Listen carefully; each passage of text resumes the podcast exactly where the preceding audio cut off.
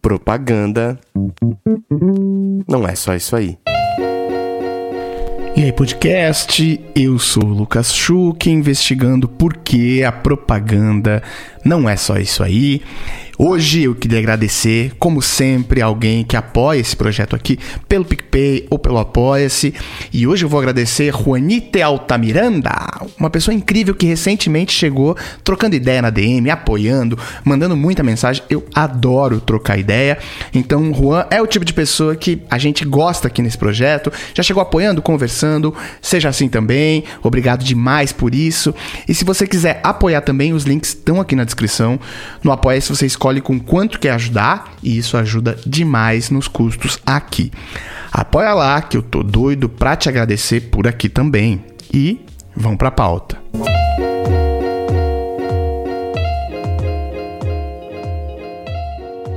E aí, podcast, tô realmente honrado de estar aqui com uma mesa tão incrível, uma mesa que demorou pra gente formar, pra gente conseguir as agendas concorridas dessa galera incrível que eu consegui juntar. Então tô, pô, honradíssimo, feliz demais para debater um tema que, fazendo aqui, começando os meus próprios meia-culpas, é um dos temas que eu também muito negligenciei por muito tempo, por desconhecimento da pauta, por receio de errar, por um monte de coisas. Então a gente vai debater hoje uma parada que é mega importante para mim. Você que já clicou nesse episódio, você já sabe sobre o que a gente vai falar. Vamos falar sobre etarismo, vamos falar sobre onde vão as pessoas de 45 mais na publicidade. E para isso eu quero começar convidando aqui essas pessoas. Todas elas são vozes conhecidas desse podcast, algo que também me honra demais. As pessoas toparam estar tá aqui de novo para debater temas polêmicos, críticos uh, dessa indústria. Quero começar então com o primeiro participante dessa mesa, André Cassu. Quem é você na propaganda e na vida? Como é que você tá, meu? Opa, obrigado, Lucas. Cara, meu nome é André Cassu, eu sou redator de formação, é, trabalhei no Rio um tempo, vim para São Paulo, trabalhei em grandes agências e abri a minha há oito anos atrás, a CPB. Isso sou eu na propaganda, bem resumidamente. Na vida, eu sou uma pessoa que não fala de propaganda. Então, fora da, da propaganda, eu, eu quando eu estou em casa, raramente eu falo de propaganda, raramente quando eu estou com meus amigos, eu tenho um ciclo de amigos que não, não são de propaganda, que eu acho que isso ajuda também a gente se manter renovado. É, puta, eu gosto das coisas mais simples possíveis. Meus cachorros, minha família, pegar onda, ouvir música, ler livro. Então eu fui aprendendo a criar essas distinções, assim. Uma coisa que eu ocupo aqui e outra coisa que eu ocupo lá e tá tudo certo. Bom demais. Quem tá aqui com a gente também é a Ana Cotá. Ana, prazer ter você aqui de novo. Conta pra gente quem é você na propaganda e na vida. Ei, aí, Lucas, tudo bem? Caçou, André, tudo bem? É, bom, eu sou Ana Cortar, na propaganda, é, enfim, eu sou uma pessoa que tem 37 anos de profissão, daqui a dois anos eu faço 60 anos de idade, 40 anos de carreira. É, eu, portanto, esse é um assunto que, na verdade, eu estudo bastante. Ele é um assunto que me interessa já há algum tempo. É, até porque eu acho muito curioso como que hoje as pessoas aos 45 anos 40, 45 anos estão pensando coisas sobre esse assunto, sobre as quais eu não pensava aos 40, 45 anos. Então, é, ele é um assunto que me deixa sempre muito curiosa, portanto, eu estou sempre buscando um pouco a respeito. É, eu sou estrategista. Nos últimos cinco anos eu tive a minha consultoria, que é a Hybrid Collab, e há oito meses eu voltei para o mercado numa proposta da Soco, é, que provavelmente seria mesmo o caminho pelo qual eu voltaria se fosse para voltar, porque é uma empresa com quem eu tenho uma grande identidade de valores e, e uma empresa que me chamou aos 57 anos de idade para liberar, liderar a área de estratégia de dados, sendo uma das empresas mais jovens e mais diversas do mercado, o que eu também acho que é um sintoma. Apesar de ser pela primeira vez eu ser a pessoa mais velha da firma, o que é algo, é, algo bastante, bastante curioso. E a pessoa mais nova tem 10 anos menos, o que é outra coisa bastante curiosa. É, então, estamos aí, tudo dentro desse, dessa pauta, dentro desse assunto, pronta para falar sobre ele. Na vida, eu sou muito parecida com o que eu sou no mercado. É, eu sou ativista sobre a questão é, da questão racial, da questão de gênero e contra o assédio nas agências de publicidade. Eu ocupo o meu tempo na vida normal com muito trabalho voluntário e muito ativismo, além, além de eu ocupar meu tempo também me divertindo bastante. Eu, como o, o Cassu falou, também tenho muitos amigos fora da propaganda, mas a propaganda não está fora da minha vida pessoal. É, essa ideia de transformar é, o mercado de alguma forma é um, me ocupa muito em, todos os, em todas as camadas assim da, da vida de uma maneira geral. Na vida pessoal, eu também sou uma pessoa é, bastante espiritualizada, eu sou uma pessoa mística.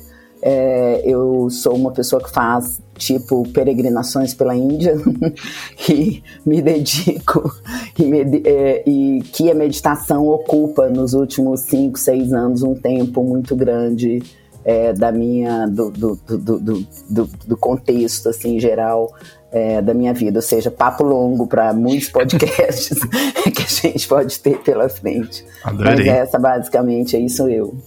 Adorei. E tá aqui também, completando a cota de André, acabou, não tem mais como ter mais um André, tá aqui o André Passamani. E aí, Passa, como é que você tá? Quem é você na propaganda e na vida? Passa, conta aí. Fala, Lucas, beleza? Fala aí, galera. Cara, eu acho que eu sou um estrangeiro na propaganda. É, eu falei isso da outra vez, né? Que a gente falou, eu sou. Eu tenho 49 anos e sou, sempre fui um rapaz precoce. Então sempre tive a minha crise dos 200 antes da hora. Então eu tô na minha crise dos dos 50, desde os 38, eu, talvez. Mas sério mesmo, faz mais ou menos uns seis meses que eu estou muito em crise com essa coisa da crise dos 50. Eu acho que eu nunca aprendi é, o que é envelhecer. E, e, faz uns cinco anos que eu tenho é, muito gostado da ideia de não ser jovem. Que foi uma coisa que é, acho que eu, eu, me apeguei muito à ideia de ser jovem desde que eu era jovem, né? É, você não aprende muito que você está mudando de fase na vida. E aí faz uns, uns dois anos aí que eu comecei a. É, uns cinco anos, na verdade, que eu comecei a olhar para a ideia de que eu não era jovem com uma, com uma clareza, com uma, com uma alegria, assim, que ainda é confuso, né? Porque, obviamente, é muito melhor ser. É, é, melhor ser rico e com saúde do que pobre e doente. Então, as vantagens da juventude, o colágeno, a falta de ressaca, todas essas coisas, elas são incríveis. Mas tem outras coisas que a idade traz pra gente que eu tenho gostado muito, assim, de curtir. É, né, canalhas envelhecem, então não, não acho que isso traz nenhuma coisa muito especial, mas para mim, no meu caso, é, eu tô tentando controlar paixões, assim, tentando controlar ódio, tentando controlar, sabe, a, essas emoções que, que sempre me pautaram muito. Então, na propaganda, eu acho que eu sou um estrangeiro e, e na vida eu acho que eu sou um, uma pessoa que vive estresse pós-traumático dessa pandemia, do, desse governo, dessa coisa toda que tomou o Brasil. Assim, ainda não consegui é, lidar com essas fraturas todas que rolaram de uma forma saudável. Eu, eu acho que se eu tivesse 25 anos, eu seria uma pessoa que estaria enfurecida, assim, enfurecida. É, nesse momento eu estou odiando, mas odiando quietinho, sabe? É, cultivando uma tentativa de não odiar. E eu não sei lá se isso vai dar certo, mas, mas é isso. Adorei. Pra gente começar esse papo, eu queria começar da forma que eu sempre tento começar aqui as conversas, tentando pegar as experiências pessoais sobre o tema e como isso atravessou as pessoas que estão aqui, né? Eu queria perguntar se quando vocês eram mais jovens, né, na casa dos seus 25, 30 anos, vocês esbarravam em pessoas mais experientes nessa indústria? Assim, vocês chegaram a trabalhar com pessoas mais experientes? Pergunto no sentido porque uh, me, depois que eu olhei para essa pauta, eu tentei refletir sobre isso e me dei conta que vários, várias pessoas que eu trabalhei que eram uh, uh, mais experientes elas ocupavam cargos que eu vou chamar aqui de cargos não protagonistas, né? Nesse sentido. Então eu queria perguntar para vocês, como foi uh, quando vocês tinham essa idade, se isso era uma preocupação e se vocês chegaram a trabalhar com pessoas mais experientes nessa indústria? Ah, eu tive uma sorte gigante, né, na vida. Eu com 31 anos, 30, não sei mais se eu tinha 31 ou 32, mas alguma coisa parecida com isso, eu tive Marlene Bregman como vice-presidente, né?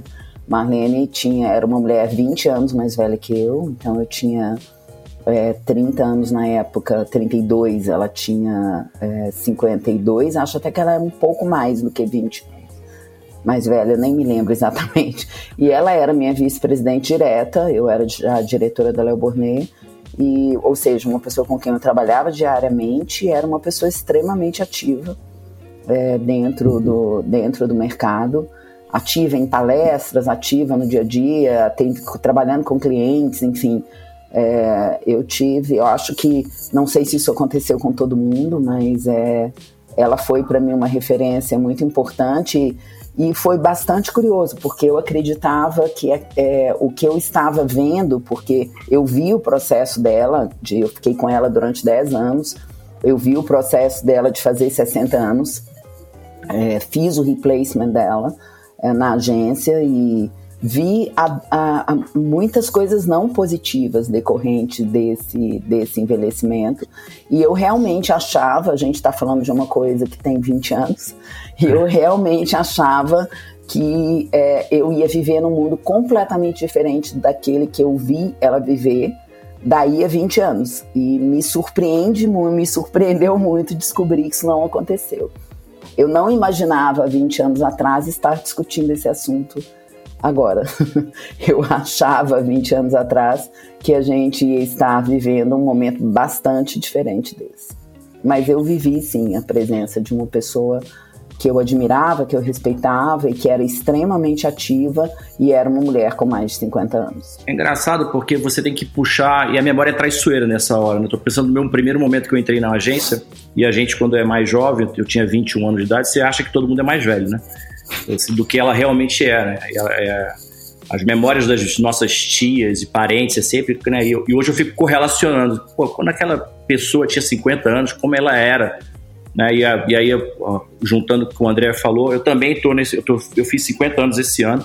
Então, esse é um ano de profunda reflexão. Foi a primeira cruzada de idade que eu realmente parei para pensar.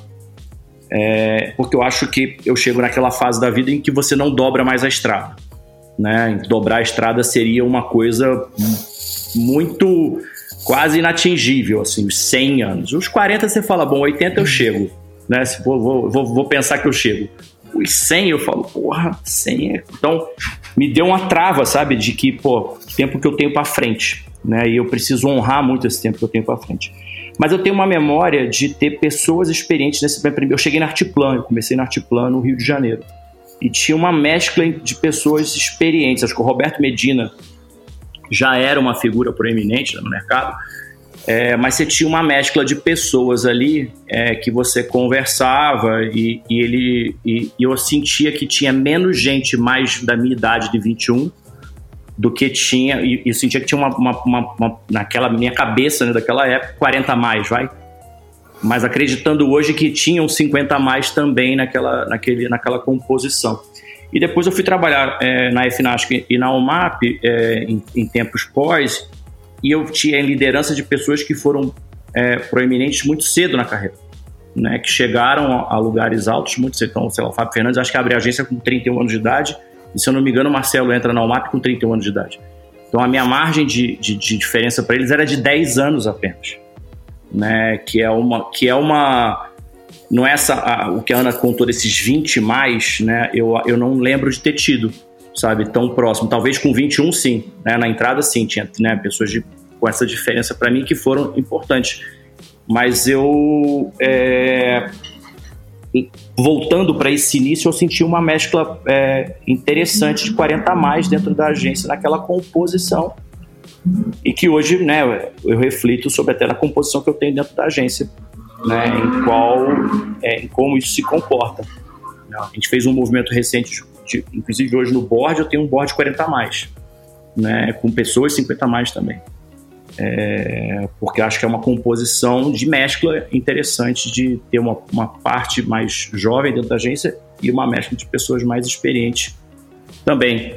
Mas tinha um profundo pavor e isso sempre teve, aí voltando ao, ao, ao, ao André, que era, cara, porra, se eu fizer 40, talvez eu seja irrelevante, eu, eu não tenha mais importância nessa indústria.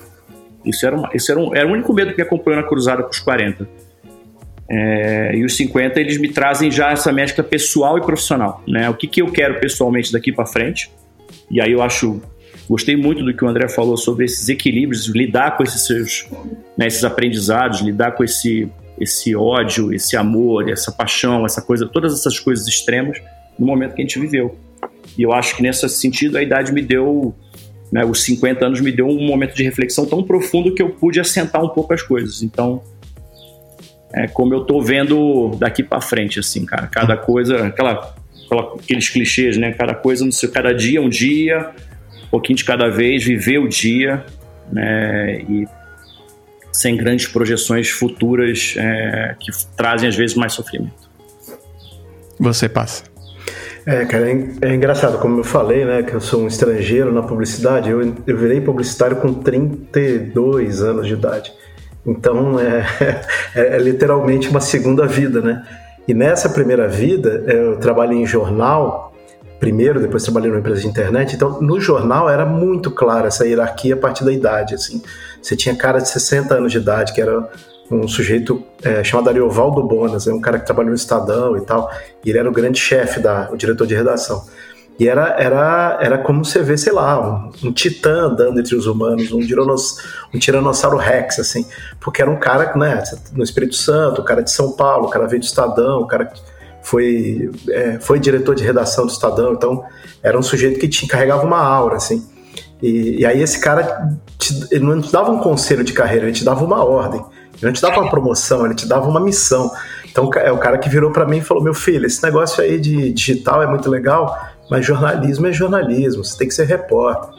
Você vai trabalhar em polícia. E aí eu, com, sei lá, três plantões de polícia, investigando o cara que tacou fogo no mendigo, o estupro de uma criança. Eu falei, cara, não sou jornalista, obrigado. Deixa eu voltar lá e pedir arrego. Voltei e pedi arrego, assim, não, não quero. Então, é, era, e, e era com, com, essa sensação que você tinha essas conversas, né? Não é com assim, pô, eu não quero a, a, minha vida é fluida, eu faço escolhas da minha carreira. Não, eu sou um merda, eu fracassei, tô fudido. Era tudo muito, muito sério, porque esses caras são baby boomers, né, cara? São uhum. caras que é, têm carreiras num, num, tempo totalmente distinto do nosso, com, com realidades totalmente diferentes, com imposições totalmente claras. Né? O que é preto é preto, o que é branco é branco, não cabe na sua bolha você dizer que preto é laranja, porque nós que estamos aqui acreditamos nisso. Tipo, era tudo muito duro, sabe? E, e, eu lembro que em determinado momento que eu pude trabalhar, aspas, com os meus, é, eu, eu, ali pelos 25, 26 anos, eu comecei a trabalhar com digital, é, de fato, e eu e, e aí eu, eu, lembro que teve um momento que eu, ali pelos 30, eu, eu tive esse, esse pensamento, cara, desde que eu tenho 20, eu trabalho com a galera que tem 20. É, e aí isso foi acontecendo na minha vida ao longo do tempo, né? Você perceber que você está ficando mais velho, mas uma boa parte da galera com quem você trabalha é, é jovem. E, e aí eu, eu acho que tem uma hora que você percebe que você não faz parte dessa juventude, que você não, não, né? que você não, pra, não partilha os mesmos gostos, interesses. Para mim, trabalhar com pessoas mais velhas foi, foi ficando uma coisa mais rara ao longo do tempo.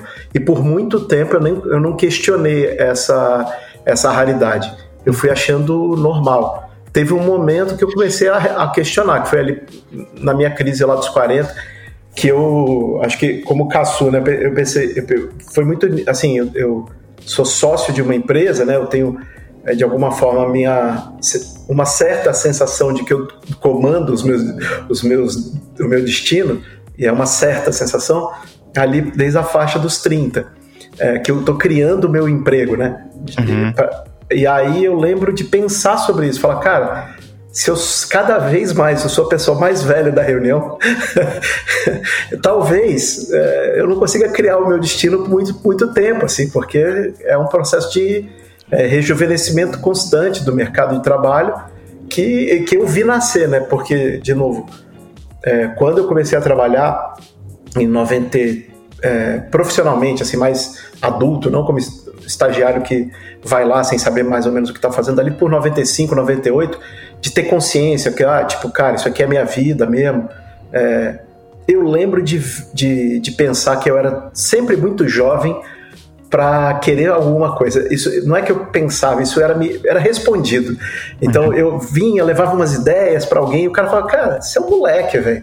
Faz o que você, o que, sabe? Uhum. Você tá aqui para fazer tal coisa, você não tá aqui para dar ideia. Eu lembro dessa sensação de que eu era muito jovem para querer determinada coisa, que eu tinha que, é, sabe? É, a bandeira do Espírito Santo está escrito trabalhe e confie. Então era esse o meu lema, trabalhe e confie. Tinha que ficar ali e esperar que alguma hora alguma coisa chegar. Tá, ah, passa, e... mas peraí, tem uma, uma, coisa importante que eu queria. Eu não quero perder Fala. esse gancho. Você, fala, você falou duas coisas bem importantes que eu queria transformar em perguntas para vocês aqui. Você fala uh, que você constantemente era a pessoa uh, mais experiente na mesa, porque você estava trabalhando sempre com pessoas uh, de 20 anos. E essa, pessoa, essa, essa geração se renova e novas pessoas de 20 anos chegam e aí se renova e de novo você está com 20 anos. Quero perguntar para você o seguinte: qual é o caminho mais natural? Natural não é a palavra para isso, mas qual é o caminho mais comum uh, dessas pessoas. Então, ou de pessoas uh, 40, 45 mais nessa indústria, assim. Para onde essas pessoas vão? Você tava lá na sua mesa, Aí quando vocês, vocês três aqui, vocês estavam lá e vocês estão numa mesa com. Vocês têm 30 anos, estão numa mesa com 20. com pessoas de 20 anos. Vocês estão com 35 anos, vocês estão numa mesa com pessoas de 20 anos. Vocês estão com 40 anos, vocês estão numa mesa com pessoas de 20 anos. Para onde essas outras pessoas estão indo? Qual é o caminho mais natural de pessoas que passam por agência. Perdão, de novo, natural não. Qual é o caminho mais comum de pessoas que passam por agência com 20 anos? Para onde elas estão indo? Para onde está desembocando esse, esse rio, esse rio aí, esse afluente de, de, do mercado de trabalho? Trabalho?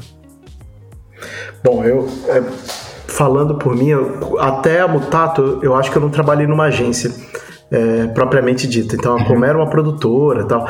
Então, a gente é, perdia pessoas para as agências. Então, um, um, caminho natural das pessoas que iam trabalhar na Mutato, é na Colmeia na época, é que algumas pessoas iam para as agências, para as grandes agências, para grandes empresas de comunicação. E haviam pessoas de outras áreas. Eu, eu tinha, sei lá, arquiteto, engenheiro, gente que era de outras áreas. Então, um, um cara que trabalhou com a gente, ele foi trabalhar no Google, assim, tipo, foi, foi, foi para mim uma coisa é, marcante, porque foi a primeira vez que isso aconteceu. Eu nem sabia que isso era possível naquele momento. É, hoje em dia é um caminho até muito comum nas plataformas tal, mas ele foi trabalhar no, na área de UX do Google em 2007, 2008. Foi muito tempo atrás. E, e, então, assim, o que eu vi acontecer no mercado era que essas, as pessoas saíam de, da, da empresa que eu estava para lugares em que elas iam ganhar mais. É, uhum. Esse era o uhum. movimento que eu enxergava, tá? É, hoje eu, eu enxergo que esse movimento ele acontece no mercado até uma certa faixa etária, porque ali a partir dos, dos 40, dos 30 e poucos, uhum. você percebe que essas opções, elas, do mesmo jeito que as portas é, não estão muito abertas para um, um cara que não tem experiência profissional. Eu já vi a frase: esse estagiário não tem experiência, como é que podemos contratá-lo? que é uma frase que não faz sentido, uhum. mas é uma coisa que é, é, é, é resultado da nossa nosso mercado de trabalho. Não é um resultado natural, mas ele é. É, do mesmo jeito que as vagas não existem para quem tem 20 anos e está no primeiro período, elas passam a existir com muita facilidade para quem tem, sei lá, 23, 24 anos e trabalhou numa empresa interessante e elas começam a escassear quando seus cabelos começam a cair ou ficar brancos. Sim. Ou você começa a, a, tá, a, ser a pessoa mais, mais, mais adulta, mais, mais antiga, uhum. mais experiente. Então, assim, hoje eu consigo enxergar esse fenômeno é, além da Mutato, porque por muito tempo eu só enxerguei ele no meu microcosmo. E eu percebi ele é, à medida que os clientes com, com os quais a gente fala é, também rejuvenesciam. E aí, aí, que eu consegui enxergar que ah, esse fenômeno não está acontecendo aqui, essas pessoas estão indo para o mercado. E aí eu percebi que, que, que, tem assim, hoje em dia eu tenho é, muitos amigos que são jornalistas e que esse fenômeno atingiu é, uhum. a galera de comunicação social, jornalismo, de uma forma avassaladora, assim, avassaladora. Não, eu acho que, que, que tem um problema que não é da publicidade, Lucas. Eu uhum. acho que a uhum. gente está discutindo um problema que é do mercado de trabalho. Existem algumas questões. Da sociedade. Né? Da sociedade. Existem. A, a, gente tem algumas questões que precisam estar em foco nessa nossa conversa, porque elas vão ajudar quem está nos ouvindo a entender o que a gente está falando. Uhum. Uma delas é Brasil versus o mundo. Então, a, é a primeira vez na história do Brasil que a gente para para discutir o envelhecimento populacional. porque é a primeira vez que, do ponto de vista estatístico, a gente está falando de uma inversão de pirâmide. Então, a gente já sabe há mais ou menos uns 20 anos que a gente ia estar, nesse momento agora do mundo, vivendo um encontro de uma população muito jovem com uma população com mais de, de 50 anos no Brasil. O que a gente não sabia é que a partir desse momento a gente também ia começar a viver um momento de crescimento, da, de previsão de crescimento da população 50 mais e da população 60 mais, provocando de fato uma inversão de pirâmide, ou seja, é, as previsões são de que a partir de 2050 a gente tem uma população mais velha do que mais jovem. Ou seja, tanto que isso está gerando um conjunto enorme de discussões a respeito das questões como, por exemplo, previdência, porque a gente vai ter menos gente, teoricamente, no mercado de trabalho. Ou seja, nós não temos. Então, é a primeira vez que a gente para para discutir algumas coisas como é, muito bem, se a população está envelhecendo e se toda a lógica do mercado de trabalho ainda é dominada pela ideia de que aos 60 anos as pessoas envelhecem, as pessoas envelhecem não param de trabalhar, Uhum. Se aos 60 anos as pessoas aposentam, então aos 50 anos eu estou há 10 anos da aposentadoria, portanto existia uma relação de tempo aí que era uma relação não positiva. É, se isso prevalece, como vai ser? Quem sustenta a economia? Como é que isso, como é que isso de alguma forma se define? Por outro lado, toda a, a bom, esse é um aspecto, que é o aspecto do envelhecimento da população é, e de um mercado de trabalho que vive a fantasia de que ele se rejuvenesce com a faixa etária das pessoas. Toda a ideia de juventude que nós temos é etária. Nós não temos nenhuma ideia de é, o que, que é juventude. Juventude é, uma, é, é um momento da vida onde você tem curiosidade, coragem, desejo de exploração, desejo de aprendizado, é, pouco medo, uhum. é, disponibilidade para risco. Se você pegar o Roper e fizer uma análise, que é um estudo de pesquisa, um estudo que faz uma, que faz uma pesquisa global, onde você analisa o que, que muda do ponto de vista de valores, você vai ver que a partir do envelhecimento o que acontece é que acontece o crescimento de preocupação com a família, o, o, preocupação com a saúde, preocupação com um conjunto de fatores e cai, por exemplo, a busca por novos aprendizados, a busca por curiosidade. Mas isso cai não porque seja natural que isso aconteça, porque o imaginário construído a respeito do tempo não é positivo. Existe um imaginário construído a respeito do tempo que faz com que as pessoas acreditem que envelhecer é sinônimo de perda. Você só perde enquanto você envelhece. Você perde hormônio, você perde elasticidade, você perde musculatura, você perde memória. Essa ideia é a ideia que tem que mudar. Nós não somos mais uma população de pessoas que morre aos 60 anos a nossa, o nosso tempo de vida cresceu muito com o desenvolvimento da tecnologia, com o desenvolvimento da medicina etc. E o imaginário do tempo ele permanece o mesmo. Isso numa lógica de mercado onde as pessoas vivem em busca de uma ideia de juventude que parece ser alimentada por pessoas jovens. É etário essa essa relação, ela é etária o tempo inteiro. Por isso é muito comum as pessoas usarem expressões do tipo você não parece a idade que você tem. Às vezes por uma questão física, às vezes por uma questão de comportamento. Você encontra o Caçu surfando, não sei se você surfa, Caçu. Mas você encontra, Mais surf do que as propaganda, pô. você encontra o, o, o Caçu surfando, feliz da vida, é, é, é, e indo para uma festa depois na praia, você vai virar para ele e falar assim, nossa, você não parece parece ter 50. Por que, que não parece? Onde é que está o onde é quem construiu essa ideia de tempo é, é, fez um bom trabalho, só que agora a gente tem que fazer um trabalho melhor. a gente, de alguma maneira, tem que inverter esse imaginário. Eu vou contar para vocês um dado, porque eu achei esse dado muito curioso. Depois eu mando para vocês o artigo, se vocês quiserem ler, da pesquisadora que fez esse trabalho.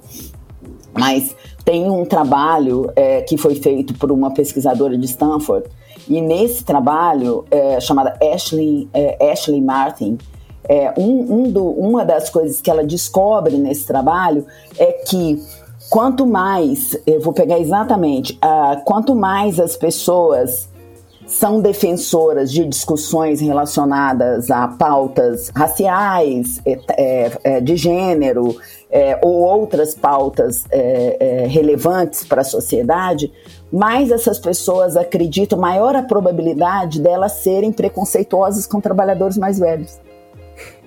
Olha que dado impressionante. E sabe o, qual, o que que explica isso? A associação, a ideia de que essas pessoas vão ser pessoas mais difíceis de mudar a respeito de. Então, elas vão ser pessoas. A ideia de que é preciso tirar essas pessoas do mercado para que você consiga vencer os preconceitos contra os quais você luta. Então, uma associação direta de tempo com conservadorismo, com inflexibilidade, com um conservadorismo não positivo, uhum. com inflexibilidade com a ideia de que essas pessoas vão ser é, contra mudanças. É, isso é um imaginário, isso não é um fato. Só que esse imaginário está colocado.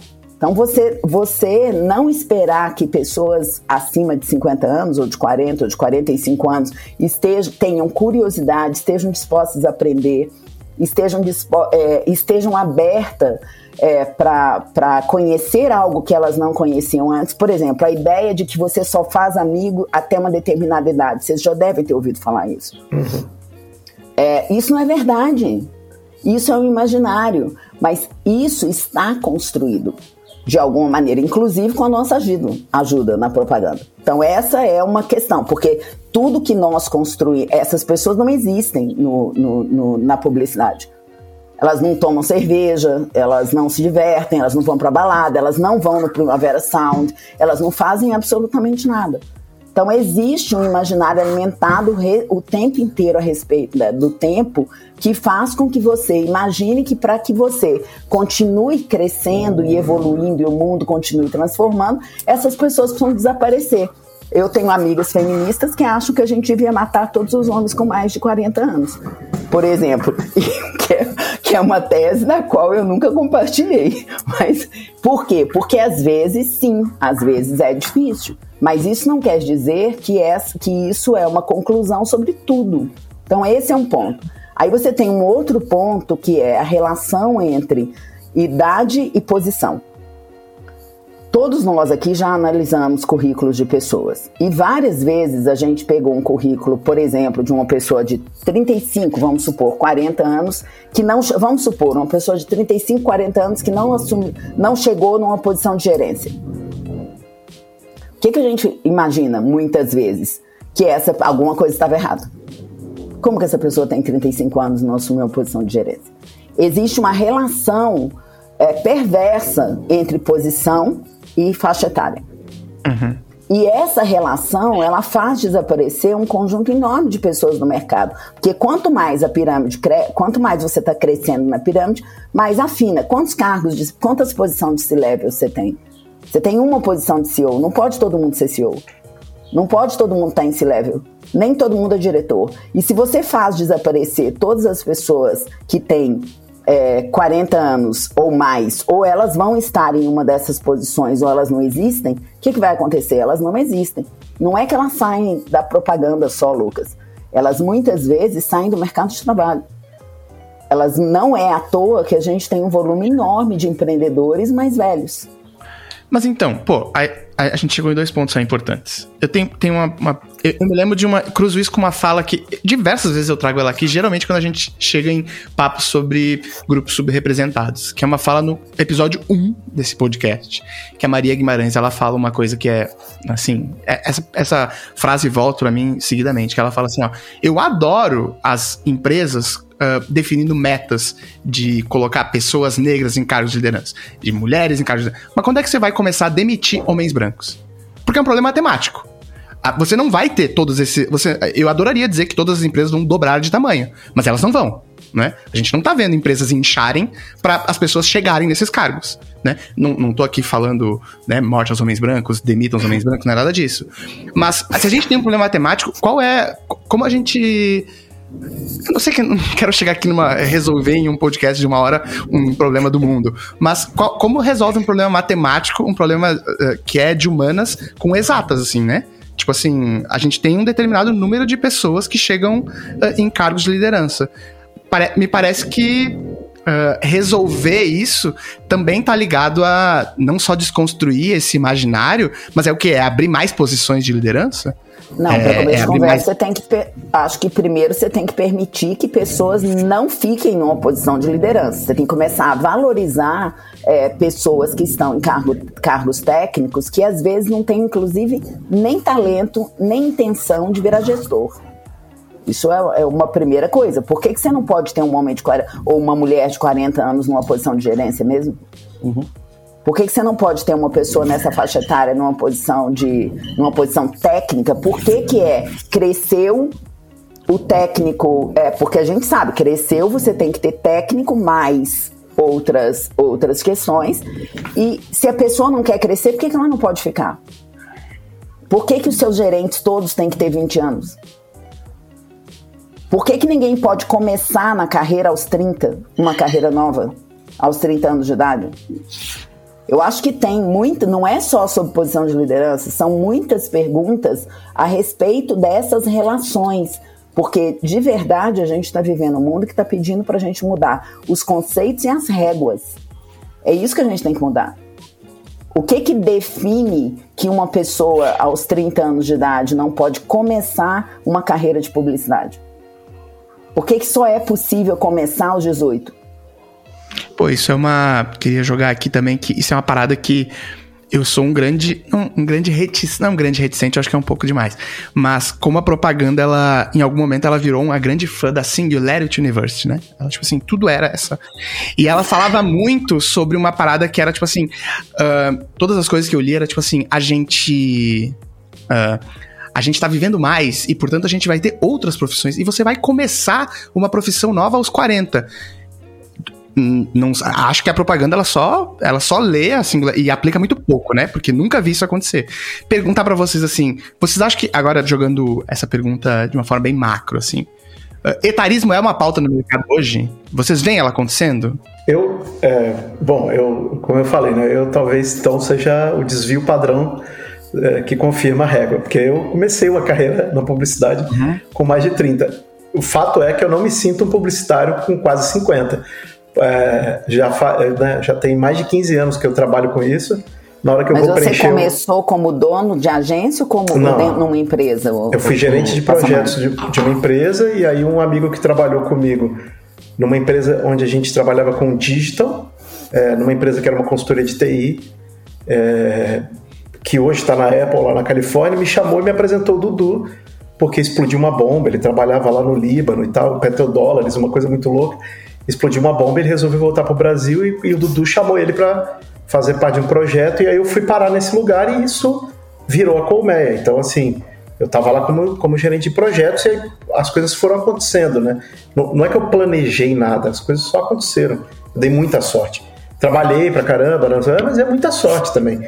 Porque, tipo, né, assim. E aí talvez a minha contribuição tenha sido que a Colmeia fosse um lugar bem pouco publicitário, assim. Eu, eu consegui trazer gente que nunca tinha trabalhado com nada de publicidade para entregar o digital para a publicidade. É, uma, e aí, de novo, pode, posso ser uma puta exceção que confirma essa regra. Acho que sim, pelo que eu vejo, acho que sim. Mas é, eu, eu já contratei outras pessoas para fazer transição de carreira. Já aconteceu. E é duro, cara. É muito duro. É, foi muito duro para mim. Mas é muito duro. É muito duro. E, e, aí, e, aí, tem uma hora que é o quanto essa, essa, essa, essa dureza, o quanto isso se paga. Não estou falando financeiramente, porque né, acho que vem antes, entendeu? O quanto você aprendeu é, regras diferentes. É, eu conheci um cara uma vez que ele é chama Max, ele é um diretor de arte e, e foi para Holanda, tá na Inglaterra tal. E ele falou: você chegar na Holanda para morar é, é, o seguinte: você vai, sai para fazer compra e compra carne na, na, data de validade vencida, se achando que é a data de fabricação, de embalagem. Você compra sabão em pó e, e é o, o tira-manchas, e a sua roupa destrói. É, sabe, você mudar de país para uma língua que você não conhece. Agora você tem Google para tudo, você resolve tudo. Mas em, em, outros tempos, né? É você aprender um léxico que você não conhece. Eu acho que mudar de fazer essa transição de carreira é isso. Quando as pessoas falavam, sei lá, eh, job para mim, para mim job é emprego. Aí não, job é trabalho. Trabalho é um. Aí, ah, isso é um projeto. Não, isso é um job. Aí, ah, tá bom, sabe? É, mas é inevitável que você se sinta burro no primeiro momento e que ache que as pessoas são burras por usarem uma palavra que você não usa. Isso é, obviamente podia ser feito diferente, porque você não partilha daquele léxico, daquele dicionário de jargões ali. Então tem é, essa sensação, esse estranhamento, ele é muito ruim. E eu acho que o etarismo ele é presente sim. Eu trabalhei por, por muitos anos com a Camila Hessel a Camila tem um pouco, ela é um pouco mais jovem que eu, deve ter uns 5, 7 anos mais a menos que eu, mas que é mais do que os, os 30 médio ali. Então ela falava, ah, volta e meia, alguém fazia um comentário tipo tia, porque ela não tinha 25 a 32, entendeu? Que era mais ou menos ali o público médio do, do time. Então, assim, acho que é, é, a evidência anedótica que eu posso trazer confirma ah, uhum. o fato que a, que a Ana trouxe pra gente. Eu, eu acho que muitas vezes, é, pelo exemplo da Camila, que, eu, que, que ela. Porque para mim é muito claro, sendo é, sócio da empresa, eu sou o poder. Então, naturalmente, as pessoas. É, é, é, faz parte da relação de trabalho elas poderem falar mal de mim, me odiar, isso aí. Tipo, é, é parte do jogo, né? Eu sou o poder constituído. Sou, né? Posso ser Posso, posso querer ser um poder, outro poder ou um terceiro poder, mas não tem como fugir de alguma dessas, desses poderes.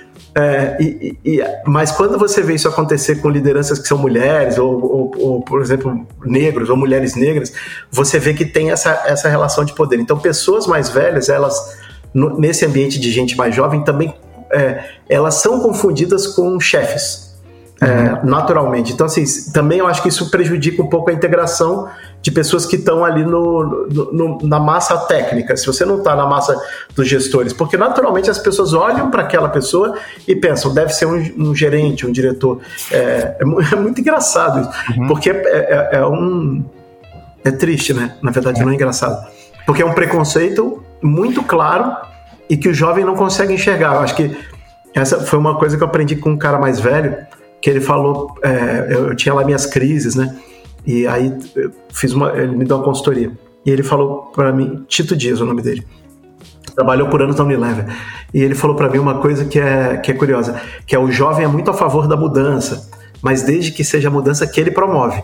Se essa mudança não for a que ele promove, ele não quer, porque como todo ser humano, você não quer mudança, você quer o que você é propõe, o que você propõe para mudar, né? Eu, eu vou somar um pouco com tudo aí que eu, que eu ouvi e refleti bastante. Por exemplo, a Ana tocou num ponto que é o tipo de piada que a gente mesmo, que eu mesmo fazia, do tipo, eu já estou na idade de perder amigos. Não, não tô, eu estou na idade de ganhar, eu estou na idade de perder.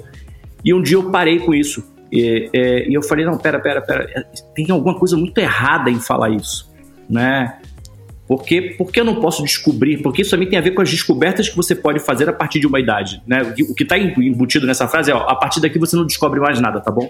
A partir daqui, cara, acabou as suas descobertas, elas se encerraram.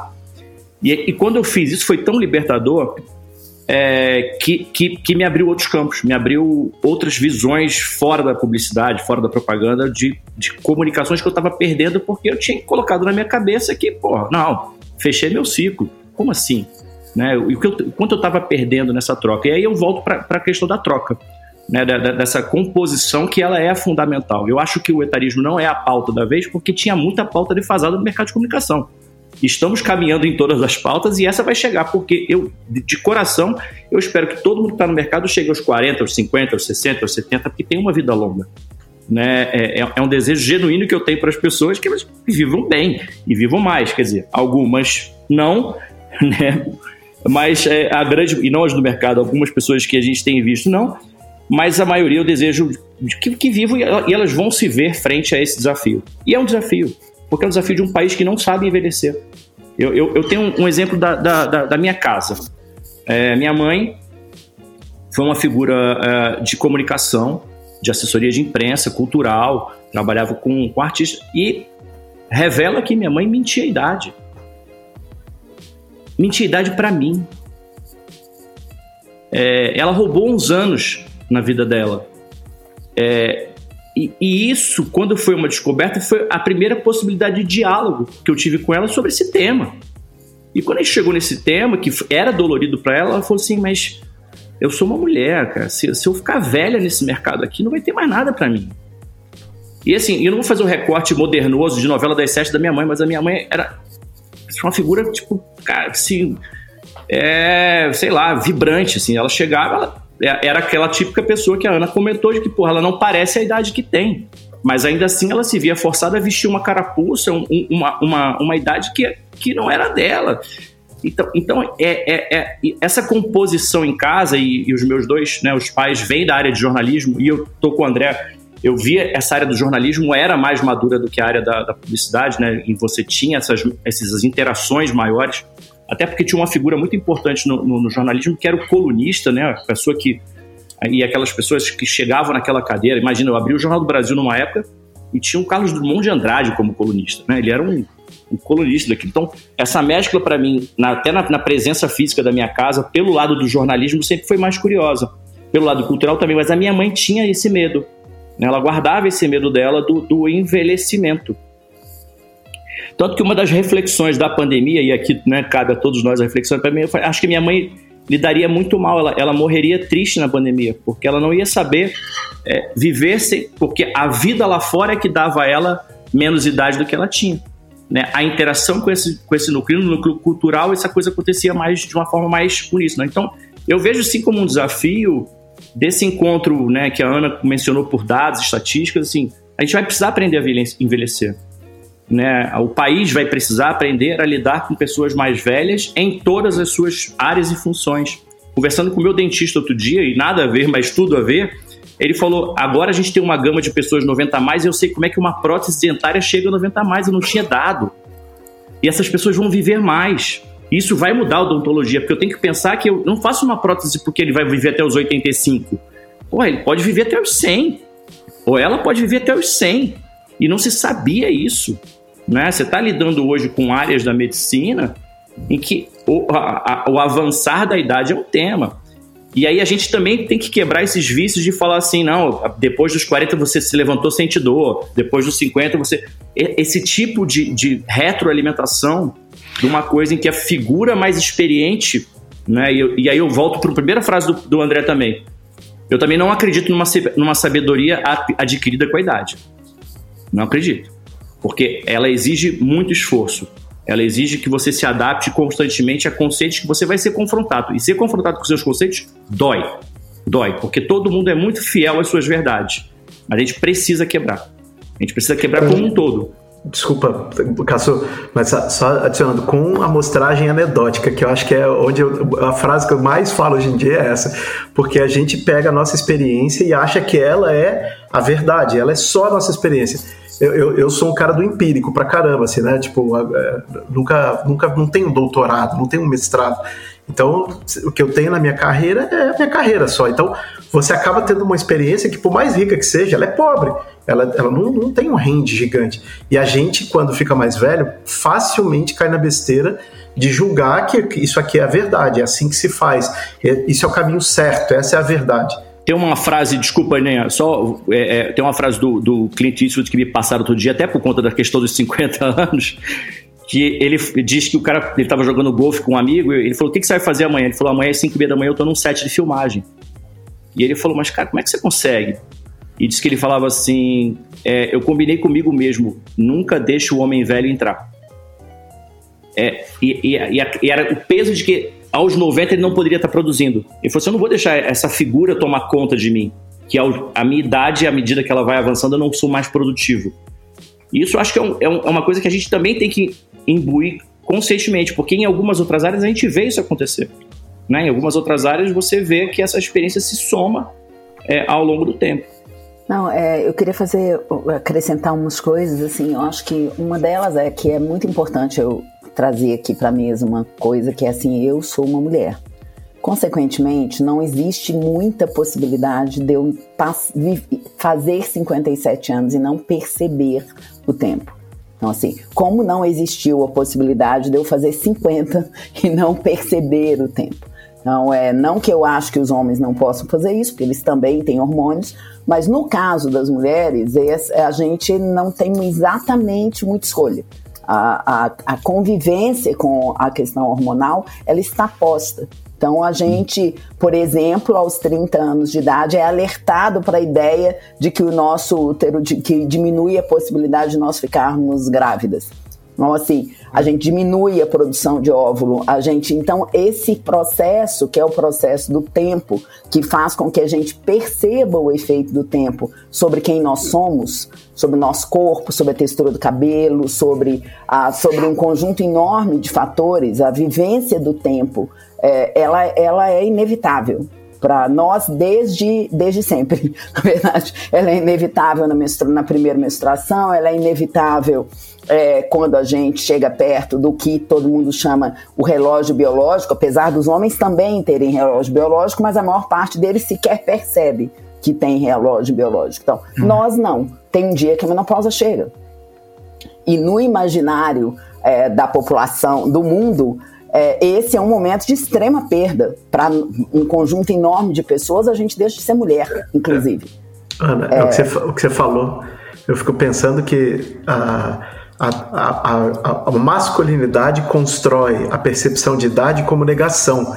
Enquanto a, na feminilidade ela é uma afirmação, talvez nem construída pela mulher, imposta, né? Mas se você vê, são esses caras da moto, é, é, tem um fenômeno muito claro, assim, de, né, de carro esportivo, de uma coisa de falar assim, cara, eu, eu não vou, eu não vou envelhecer, eu vou ser mais másculo, mais viril. É, mas voltando para a questão do feminino, eu acho que assim, a gente não tem muita escolha, a gente tem que lidar com isso desde muito cedo é, no caso das mulheres. Eu acho que os homens é, é, criam lá os seus mecanismos para poder lidar com isso, talvez de outra maneira, mas a gente precisa meio encarar isso de frente. Você não Sim. pode evitar que aos 35 anos, se você quer ser mãe, você comece a se perguntar seriamente se você deve congelar óvulo ou se você deve ter logo de uma vez um filho. Você não consegue evitar o dia que a menopausa chega e ela chega aos 40, 45 anos para um grande número de mulheres.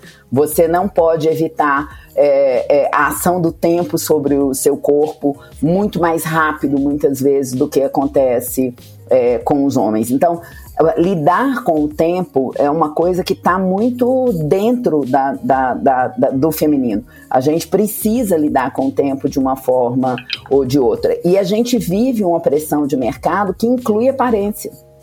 Total. É muito mais simples, por exemplo, o, o, a, no, a conquista do direito ao cabelo branco, é, que é recente e que não é generalizada, é, não, não. não, acho que todas as mulheres têm que ter o cabelo branco.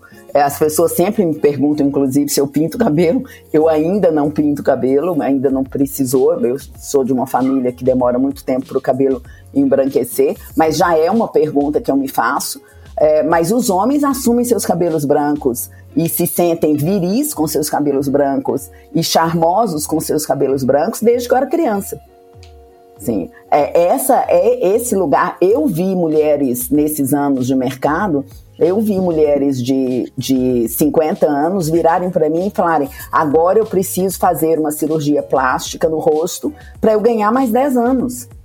Não tem problema em fazer uma cirurgia plástica no rosto. Está tudo bem fazer uma cirurgia plástica no rosto. Mas para ganhar mais 10 anos, não está tudo bem. É, isso está muito ligado com empregabilidade, assim, né? Do tipo assim, ó, o que é você... óbvio, para ganhar mais 10 anos pra, por, por uma questão de empregabilidade. Então, essa, é, é, eu não acho que o etarismo é uma pauta. Uhum. E não acho que ele não é uma pauta só na publicidade, não. Uhum. Eu até vou citar para vocês mais um dado. Tem um estudo é, é feito pela Stanford é, nos Estados Unidos em 2021, o, pelo professor Michael North, que ele entrevistou 400 pessoas nos Estados Unidos, 348 na verdade, e o, o, número de pessoas que acreditam que o preconceito está fora do radar é extremamente. O número que ele encontrou levou ele à conclusão de que o preconceito está fora do radar. Na indústria de entretenimento, é, Meryl Streep tem sido uma mulher que carrega essa bandeira, não só ela, mas que traz essa bandeira já faz mais de uma década, porque as mulheres acima de 40 anos, vocês se lembram dela dizer isso, que as mulheres só Sim. tinham papel de bruxa, uhum. elas é. não tinham outro papel disponível. Então, essa, agora, ainda não é uma pauta. Porque para ser uma pauta, para estar no radar, tem que estar no radar das pessoas de 35, gente. Não adianta estar só no radar das pessoas com mais de 50 anos. Tem que estar no radar das pessoas de 35 ou 40 anos que estão sentadas na mesa hoje contratando. Eu ouvi há três anos atrás de uma menina de 30 anos, 20 e poucos, menos de 30, que ela perguntou para mim se eu não achava que já estava na hora de eu sair do mercado para dar lugar a pessoas como ela. Ela disse para mim com essas palavras, ela, ela não disse com outras palavras. Porque agora, ela disse para mim, agora é hora de pessoas como eu. assim, essa, essa visão, ela tá presente nas pessoas mais jovens, e nas pessoas mais velhas, ela, é, ela, ela, ela precisa mudar na cabeça das pessoas de 25 a 35 anos. É lógico que eu concordo com o Cassu e com o André que sim, a gente tem que mudar também a maneira que a gente lida com o tempo, porque não é o tempo por si só que nos torna melhores em nada. Uhum. O que torna, o que nos torna melhores é a maneira que a gente vive a vida. São os nossos valores, as nossas perspectivas, o nosso desejo, a nossa curiosidade. Isso nos torna pessoas melhores. O tanto que a gente se abre para o mundo.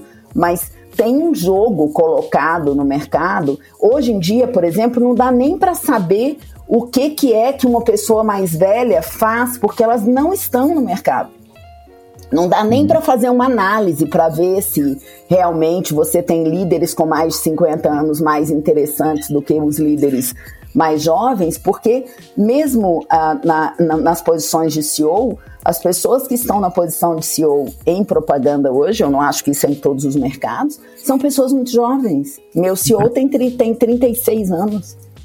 Que, que eu amo, inclusive, mas ele tem 36 anos. Uh, eu quero perguntar uma coisa aqui que vocês. Uh, a, a Ana uh, deu essa resvalada nessa pergunta e eu quero jogar isso para vocês. Me lembro muito de uma pergunta, de uma entrevista, perdão, do Fábio Porchat, que ele dizia assim, ó, ele, ele devia estar na altura dos seus 35 anos e ele dizia assim, ó, eu comecei a escrever roteiros, eu tenho roteiros guardados para quando eu for mais velho, porque ninguém mais vai me chamar para trabalhar, porque você é um ator mais velho. E, e, e, atores mais velhos não têm. Quero perguntar pra vocês: Uh, Kassu e Passamani estão nessa posição de abrir suas próprias empresas. Ana passou por isso e agora uh, comentou que retorna agora para Soco. Quero perguntar para vocês, na carreira de vocês, abrir um negócio foi algo uh, de novo, perdão pela expressão, mas foi algo natural? Ou também, em algum momento, de forma inconsciente, passou pela cabeça de vocês, ó, eu abri algo, é uma forma de eu me manter empregado nessa indústria, empregada nessa indústria? Boa pergunta. Eu vou, eu vou voltar num, num Vou trazer um ponto aqui que eu acho que tem a ver também com a Anne para tentar juntar com essa pergunta, né, o que a Ana falou. Eu tenho uma certa preocupação, é, e não é de hoje, acho que eu até cheguei a mencionar com você, Lucas, no outro papo, uhum. com a forma com que se acelera conteúdo. No geral, tá? Ah, vou ver um filme acelerando, vou ouvir um podcast acelerando, vou ouvir um áudio acelerando. Porque eu acho que isso vai além da, da do conteúdo, tá? Isso vai a, a, forma com que a gente olha a vida e espera que as coisas aconteçam numa velocidade que às vezes não é o padrão. Tá? Ela, ela, ela, ela tem. Eu sou a favorável ao tempo das coisas.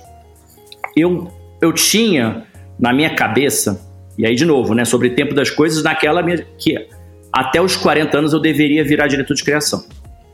É, e ainda muito em confronto também que a Ana trouxe sobre cargo, se querer ou não o cargo. Eu não necessariamente queria o cargo. Veja bem, eu estava bem confortável como redator. E eu conhecia redatores que estavam muito bem confortável naquela posição. Mas em algum momento alguém te começa a te perguntar: bom, mas se não virou diretor de criação, né? Como é que vai ser? Então eu virei diretor de criação aos 39 anos de idade. Né, que foi um tempo longo, mas era um tempo que para mim era ok. É, eu acho que hoje não é mais assim. É, eu acho que hoje tem pessoas com talentos incríveis e chegam realmente né, nessa posição. Eu adoraria, por exemplo, ter a maturidade de várias pessoas que eu conheço hoje com 35 que, que tem uma cabeça que, pô, me dá essa cabeça para os meus 35, por favor. É, mas não, não foi como foi configurado. É, mas sim, teve intrinsecamente, não, não foi a primeira coisa, havia uma, uma sensação de, bom, se eu abrir meu próximo negócio, talvez eu dure um pouquinho mais. Tinha, tinha sim. Mas essa sensação ela dura muito pouco, porque a partir daquilo, daquele momento você tem que realmente é, se adaptar todos os dias para o mercado que está acelerando que está mudando e eu, eu me vi assim, bom, a forma daí aí muda, né? Não é, não é o abrir agência que me mantém dentro dessa história, é me, me manter atualizado e, e, em constante troca com as pessoas que eu acho que vão ser capazes de mudar esse mercado. É, e, está, e, e, sair da posição da fala para a escuta, mas muito mais. Assim, e isso tem a ver com o silêncio que eu, que eu mencionei para você, Lucas. Eu, não, eu, eu, tô, eu tô quieto porque eu tô realmente focado em aprender. Eu tô quieto porque, como o, o patrão falou assim, a, a pandemia foi muito destrutiva. Porque o que a gente viveu nesses, sei lá, quatro anos, não tem ninguém que passou ileso. Né? Não, e, e, a gente tem que tirar alguma coisa dessa história. Então, eu acho que para mim, sim, teve intrinsecamente um primeiro momento, porra, eu posso durar um pouquinho mais, depois logo isso passou, eu falei, não vai ser só isso que me bastava. Porque eu tinha uma figura na cabeça que era o Ricardo Freire. Sempre fiquei com o Ricardo Freire na minha cabeça. Falei, porra, mas o Ricardo Freire fez o Viagem na Viagem, né? Tipo, ele, ele, ele, ele achou um outro negócio. Como se aquilo ali também não tivesse as agruras que ele tem que produzir. Ele tem uma, ele tem uma, uma, uma logística profissional para produzir tanto conteúdo que ele produz. Mas eu tinha aquilo na minha cabeça. Falei, puta, mas eu acho que eu não sou, não sou, não, não posso ser, não, não serei ele. O que, que eu posso ser hoje, né? Então eu, tô, eu penso muito no, no, hoje, assim, sabe? E, e penso de verdade nessa, na, nessa troca de escutar e, e, uma geração nova que tenha vontade de ouvir também. Né? Eu, porque é, é, é, só na troca, gente. Eu só acredito hoje, e eu demorei a aprender isso, tá? Porque, é, porque foi me dado coisas, é, como a Ana mencionou. Né? A gente, e, e, acho que tem um paradigma hoje no esporte: é o menino Ney e a Raíssa Leal já já ela é madura pra caramba. Mas como assim? Ela tem 12 anos. Madura pra caceta já. Ela aos 20 vai ser velha. Alguém vai falar, alguém vai soltar a barbaridade de que a carreira dela pode.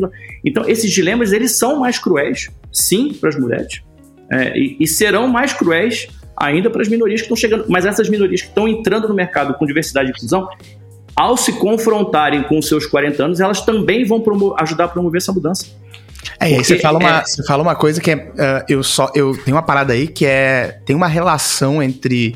Uh, a indústria criativa, que eu acho que é muito próxima à indústria do esporte, da moda, que é uma parada assim. Eu tenho a, a plena sensação que com essa parada, tipo, na creators entregam mais que, que publicitários e publicitárias. Que se desse para trabalhar com menos de 18 em agência de propaganda, com 20 você ia ser velho. Tipo o que você falou com a Raíssa assim, A partir de 20 você já ia ser velho. É, só não é mais baixa a nossa régua porque não dá para trabalhar antes. Porque legalmente não dá pra trabalhar antes, senão seria menos, sabe qual é? Porque é então, é uma ligação com tecnologia, com não sei o que, cada vez mais, as pessoas estão mais jovens e se ligam mais e etc. Não, Lucas, é só, eu, eu acho que esse, esse é, e a, as redes sociais, elas aceleram uma sensação de juventude também, né? É, elas aceleram uma sensação, seja nos filtros, seja na forma com que eu posto, seja há uma sensação de uma eterna juventude. E eu tô começando a ouvir coisas do tipo uma sensação de envelhecimento precoce, sabe? Uhum. Eu Não, mas é, é porque eu já tô com 25, eu já tô com 29, eu já tô. E o que, que vai ser? A história é, da minha vida, isso aí sou eu. Isso aí é o jovem ansioso. Não, eu, o Cassu tem razão, eu tenho ouvido a mesma coisa. Eu ouço pessoas de 40. Gente, eu não, eu não tinha essa preocupação aos 40 anos. Talvez porque eu tivesse uma excelente relação entre posição e idade, sabe? Sim. Eu acho que eu, eu, como diz, acho que todos nós aqui temos competência e sorte, né? Porque eu acho que a, a, a esse aspecto também ele é importante. Não, talvez porque eu tivesse essa relação estabelecida, eu não tenha vivido isso. Eu já era vice-presidente com 40 e, com 40 e poucos anos. Então, agora, é, hoje é impressionante, o Caçu tá certo. Eu tenho ouvido pessoas de 30 anos com medo do envelhecimento com medo de estar fora. As, as mulheres e homens estão fazendo botox com 30 anos de idade. É, é, enfim, eu acho que esse medo do tempo, ele está piorando. Esse medo do envelhecimento, a sensação que me dá é que ele está pior nas pessoas. O, o, eu acho que o Caçu tem um ponto que é importante, não, tá, não parece estar tá diminuindo. Por isso eu acho que tem que vir sim para o nosso radar a gente precisa sim fazer alguma coisa a respeito. Eu tenho vivido uma experiência muito positiva, assim, é, eu trabalho com pessoas de, eu tenho pessoas de 20 e poucos anos no meu time, é, tenho pessoas, é, me relaciono com um, um, um, um, o CEO, o meu, outro dia eu e Cime estava numa reunião, foi até uma coisa meio, todo mundo riu muito, porque a gente estava numa reunião grande, e não sei porquê, no meio da reunião eu virei para ele e perguntei, mas quantos anos mesmo você tem, Cime? E ele virou e falou 36. E eu carinhosamente, eu nem pensei na hora, virei para ele e falei: Nossa, eu, é, você podia ser meu filho, eu teria muito orgulho se você fosse meu filho. E ele virou para mim e falou: Nossa, eu teria muito orgulho se você fosse minha mãe. E aí a reunião ficou toda assim, assim ficou, todo, ficou, todo, mundo naquele momento um pouco romântico, mas a, a, gente trabalha extremamente bem juntos. Eu trabalho com pessoas de 20 e poucos anos como se não existisse nenhuma diferença de, de tempo entre nós. Uhum. Eu, eles me. Acho que o Cassu falou um outro ponto que também é importante. Graças ao fato de que eu aprendi nesses últimos cinco anos e daí vem a história de montar uma empresa. Eu não montei uma empresa por nenhuma, nenhuma relação com me manter no mercado. Eu montei uma empresa porque eu queria experimentar ser empreendedor e eu fiz isso aos 50 anos, porque era uma coisa na qual eu nunca tinha pensado. Eu descobri, inclusive, que eu não sou boa nisso. apesar, apesar de eu ter tido uma empresa que me sustentou durante cinco anos, ela não virou um negócio promissor é, ela não se transformou. Eu não, não acho que eu não tenho esse talento, foi a uhum. sensação que me deu, mas não importa. Eu acho que foi uma experiência que me permitiu sair da bolha da propaganda. E ao sair da bolha, eu trabalhei com não só com uma diversidade extremamente grande de pessoas e, e aprendi muito a ouvir, que é uma coisa que é importante. Sem escuta, o tempo fica insuportável, gente. Sem escuta e sem, a, sem generosidade e sem a gente continuar acreditando, no, na, sem a curiosidade, sem o desejo de continuar aprendendo, se a gente, se tempo é igual a tornar as verdades absolutas, a achar que tudo que a gente viveu é o que define a vida, o, o, aí deu, assim.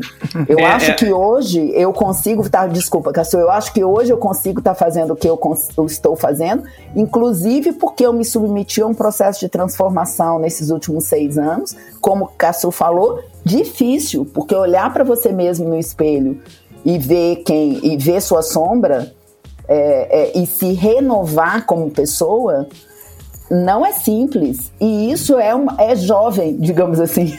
assim uhum. Não uma juventude etária, né? De dentro da alma. É, e as fórmulas mágicas que, que o mercado começou também a, a, a consumir, né? Eu sou casado com uma psicóloga, e não por isso, mas já fazia terapia antes. Eu, eu, eu, vejo também que é, é, essa aceleração em soluções mágicas de coaching, e eu sei que tem profissionais incríveis no coaching, mas ficou massificada a ideia de que bastam cinco passos e esses mergulhos são muito mais profundos. Quem faz terapia sabe que dói. Opa. Dói. Você tem que. Ou você confronta as suas crenças, ou ou você é melhor você parar e pedir para suspender a sessão. Ou você né? começa a trocar de terapeuta. ela que não me entendeu, ele que não me entendeu. Então, assim, essa busca, ela é dolorosa, porque você tem que confrontar aquilo que você acha que você é. Então, assim, é, é, eu, aí eu volto na história, é tão bonito desconstruir crença. É, e a gente parar de confundir um negócio que aconteceu muito nesses últimos tempos no Brasil, que é, ah, mas ele é autêntico, ele fala o que ele pensa, ele é autêntico. E ele é só não, um não, grosseiro cuzão. Não. É, não, não se pode confundir a autenticidade. A, a, a idade não lhe dá direito de falar barbaridades. Não lhe dá. A idade lhe dá o direito de pensar, né, repensar. Ela te dá a pausa, a calma para você poder é, digerir melhor, porque assim essa confusão ela foi, ela foi ruim para nossa vida, né? De que autêntico é falar o que pensa. Não é. é, é a Rita Lee tem uma frase que, que, que, é mais, né, como é a Rita Lee, mais inspiradora, que ela fala assim: o ruim da idade é que a gente vai envelhecendo e fica parecendo uma ameixa. Mas é bom que a ameixa ajuda a gente a cagar para algumas coisas. Então, assim, a gente também tem que começar a separar. É, é, eu, eu, acho que o Brasil viveu mal também é, nesses últimos anos essa questão dessa a idade como um, um, lugar da autenticidade. Ele pode falar isso. Não, não pode. A gente não tem esse direito. A gente tem o direito, sim, de parar. A gente precisa, né? A gente precisa parar e repensar à, medida que a idade passa, mais ainda. E, e, confrontar quem você era 20 anos atrás e falar: puta, que merda, hein? porra, quanta besteira se falou, quanta coisa é, você acreditava e que você não. não e, e, aí são os dilemas do, do, do tempo, que as pessoas falam para você, né? É, olha, os gregos não existem à toa, os filósofos não existem à toa. Você vai lá naquele negocinho lá, o, o estoicismo, o cara fala, pô, vai vivendo o dia de cada vez tal. Fala, pô, tem um, tem um negócio aí com o estoicismo, com o coach, parece que vira uma regra mágica. Enfim, é, eu, eu tô realmente fascinado com a idade de que o, é, o tempo daqui para frente ele tem uma velocidade um pouquinho diferente. Gente, para encerrar, eu tenho uma pergunta aqui que eu queria, pra gente tentar encerrar numa nota maior, vai tentando direcionar, uh, fazer alguns endereçamentos do que, como é que a gente pode uh, debater esse, essa pauta no futuro. Eu queria perguntar para vocês, o Cassu falou muito disso, a Ana também, Passa falou disso, mas é desse diálogo com as gerações que estão vindo, né? O Cassu falou, pô, só na troca, né? Só, não sei se ensinar seria melhor, melhor, melhor termo aqui, mas eu queria perguntar para vocês como é que a gente faz então para essa geração atual entender que essa que a experiência, a inteligência emocional, maturidade na carreira é algo relevante na indústria e não descartável. Como é que a gente propõe esse diálogo? Eu, Desculpa, eu acho. Não quero, não quero botar uma pergunta, meu Deus, né? Porque resolver em cinco minutos o problema do mundo, mas essa é a pergunta. Você quer sim, Lucas Schuch. Você quer resolver o problema do mundo. É, eu acho que tem um, um, um combinadaço, assim, é, em geral, assim, a ser feito. Eu, eu acho que a Ana trouxe muitos dados estatísticos, por exemplo, pesquisas sendo feitas. Eu não, essas pesquisas não têm tanta luz hoje.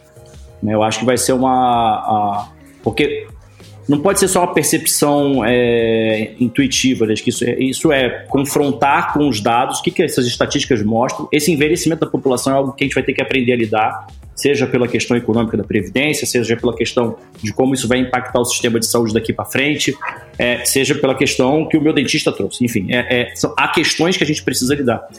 É, na, de um jeito no, no, micro, eu acho que é, é, é realmente a gente promover essa, essa mescla, né? Você começar a ter um olhar mais atento. De novo, a gente está muito, a gente, o mercado ficou defasado em várias pautas, essas pautas vão se ajustando. Essa combinação será mais rica quanto mais diversa, inclusive, ela, ela já está sim. Né? Quer dizer, então, à medida que você traz mais diversidade e inclusão para dentro das agências, eu acho que esses assuntos, ainda que serão assuntos sempre na, na ótica geracional, pode ser daí que surja a melhor o fator de combinação para os próximos anos. Né? Eu, eu, eu eu vejo, né, todo no Brasil você tem que olhar dia a dia. A gente aprendeu isso nesses últimos quatro anos. Aprendeu isso no último dia da eleição. Né, uhum. Até às 6h45 a gente teve que olhar né, com, com um olhar assim, o que, que vai acontecer daqui para frente. Né? Mas eu, eu acho que a gente tem que. Eu, eu fiz até um, uma olhada para dentro da agência, por exemplo, então eu botei aqui lá o, qual é a numeração hoje. Então, de 31 a 40 anos é 32% da agência, menos de 26, 29%. A minha preocupação é que 50 a mais é 3,5. E eu estou incluso. É, e quando a gente faz os recortes hoje, né, e, e, de novo, você não faz esse trabalho sozinho. A gente tem uma parceria com a Maturi para contratação de pessoas 50 a mais, você tem a parceria hoje, né, a Portland também é parceira, a Integra a Diversidade, você tem uma série, mas eu acho que a, a, não há como promover mudança se a mudança não estiver dentro da sala. Né, e eu acho que será mais rica com essa. Com a, à medida que o mercado já está nesse processo de transformação e de entrada de mais diversidade de conclusão, de inclusão, porque eu acho que é daí. É, a gente, sei lá, eu fui criado numa, numa perspectiva, eu, meus, meus os, os homens do lado da minha família e aí é, eles, eles morrem muito cedo, todos morreram muito cedo. É, então eu também sou confrontado com a ideia de que meu pai morreu aos 53 anos de idade e que os, e, eu, e a geração anterior dele ninguém passou dos 50. Né? E, então eu, eu, faço hoje uma matemática com a minha vida também. Sabe? Então os meus 50 anos também teve impacto. Falei, caramba, faltam 3 anos que meu pai morreu. Né? E, e essa combinação, é, ela, ela, ela é estranha. Mas em compensação, as mulheres da minha família viveram muito tempo. E tinha uma questão da, do respeito e da sabedoria daquelas mulheres ali. Até a coisa que é demodê pra caramba, a benção, vó, né? Aquela coisa que você tinha, um, tinha um, uma, uma série de, de respeitos. À medida que também naquela geração não se havia diálogo, né? cala a boca, não precisa falar, criança não fala com adulto, né? Tinha uma coisa meio às vezes que era o, a porta fechava ali. Eu, eu realmente acredito, eu, talvez eu te, esteja sendo otimista por conta do, do que aconteceu na, na, eleição. Mas eu olho um pouquinho mais de brilho, eu, e, e seria diferente se o resultado fosse outro, do que a gente nos espera daqui para frente, porque é, é mais rico o, o país que se, se desenha a partir de agora, em que essas pautas voltam a serem pautas principais de governo, não do mercado de comunicação. Mas é porque o Caçu falou um negócio que bate muito comigo, assim. Meu pai também faleceu com 51 anos, eu também sou de uma família de matriarcal, matrilinear, né? Tipo, os, os homens todos morreram muito cedo. Então, no meu caso, é, né, é exatamente isso. A crise dos 50 talvez ainda seja gravada por essa sensação de, de, de, de, de finitude, né, de que tem pouco tempo. É, ao mesmo tempo, é, que, eu, que eu vejo essa grande. É, não é uma questão do mercado de publicidade. Você falou algumas coisas em alguns momentos que me deu essa necessidade de falar isso.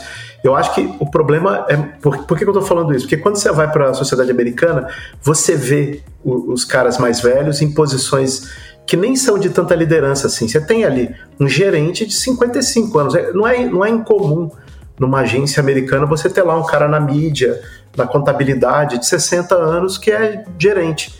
É, é, é até, eu diria até que é comum. É, por, não, não, que todos os gerentes tenham, sejam homens de 55, mas em toda empresa vai ter um cara desse. Então é comum. Em todo lugar você tem um cara mais velho e tal, numa posição que não precisa ser de destaque, isso existe. Eu acho que é uma questão muito do mercado de trabalho brasileiro mesmo. E, e essa questão do mercado de trabalho é uma questão da sociedade brasileira. Eu acho que eu, eu dou uma passada de pano para gente como brasileiro aí, porque eu acho que essa questão que a Ana trouxe, é, em 2009, 10, a gente se juntou na época com a, com a Cubo, com a da, com cara, com quem mais? A gente fez a missa, já nem vou lembrar. É, faz tantos anos, 12 anos. E era um, uma formação junto com o pessoal da Perestroika, né? Eles que juntaram, na verdade.